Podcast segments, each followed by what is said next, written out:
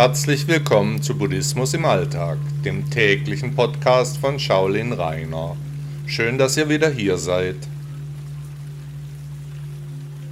Toxic Positivity Teil 1 Toxic Positivity nennt man den Teufelskreis der Erwartung. Und wie wir wissen, können gar nicht alle Erwartungen in Erfüllung gehen. Und dann, wenn es eben nicht so kommt, dann sind wir ja so enttäuscht. Das Leben ist so böse zu uns, immer läuft alles gegen uns, es ist wie verhext.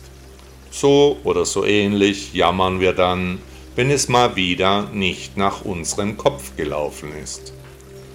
Und was wir nicht alles so erwarten, Geld, Gesundheit, Liebe, Erfolg, eben nur das Beste ist gut genug, so gerade noch akzeptabel. Frech fordern wir vom Schicksal ein, wir bemühen Gott und Götter, Horoskope und Weissagungen liefern die Bestätigung. Und wehe, es ist nicht nach unseren persönlichen Ansprüchen geraten, nicht das Beste vom Besten. Dann wechseln wir eben den Gott, der Alte hat ja offensichtlich nichts getaugt. Der Trend zu immer mehr Erwartungen hat im englischen Wort Toxic Positivity seinen vorläufigen Höhepunkt erreicht, ist auch in der Psychologie angekommen, ist ein Grund für die mannigfaltigen Störungen der Psyche. Toxisch ist giftig und wie bei allen Dingen macht die Dosis erst das Gift. Gerade der normale Wohlfühlbuddhist erwartet immer mehr, hat das Wollen und Wünschen noch nicht aufgegeben. Und wir leben in einer normalen Umgebung, nicht abgeschottet in einem Kloster, wir haben Verpflichtungen, müssen unseren Lebensunterhalt verdienen, sind im Hamsterrad der modernen Gesellschaft gefangen. Als ich seinerzeit im Shaolin-Tempel China lebte, da war das Leben einfach. Zeremonien, Meditation, Training, Essen und Körperpflege, dann Schlaf, das waren die Eckpunkte des Lebens.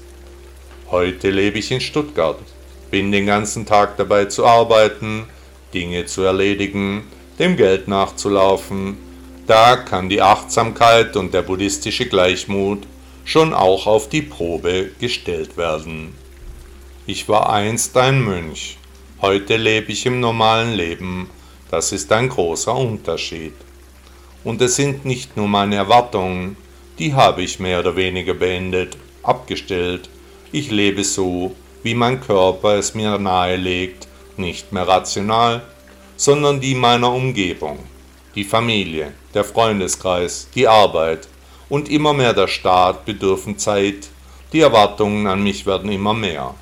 Und es kommt der Moment, wo ich ungehalten reagiere obwohl ich das nicht will.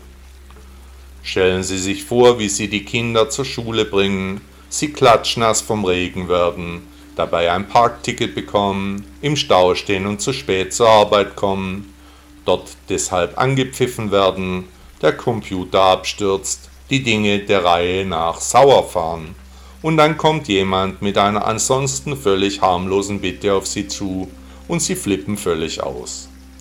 Die Erwartungen werden für sie giftig, aber der Weg ist das Ziel.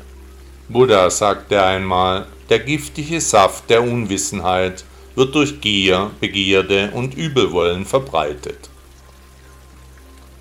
Herzlichen Dank, dass Sie Buddhismus im Alltag gehört haben. Bis morgen.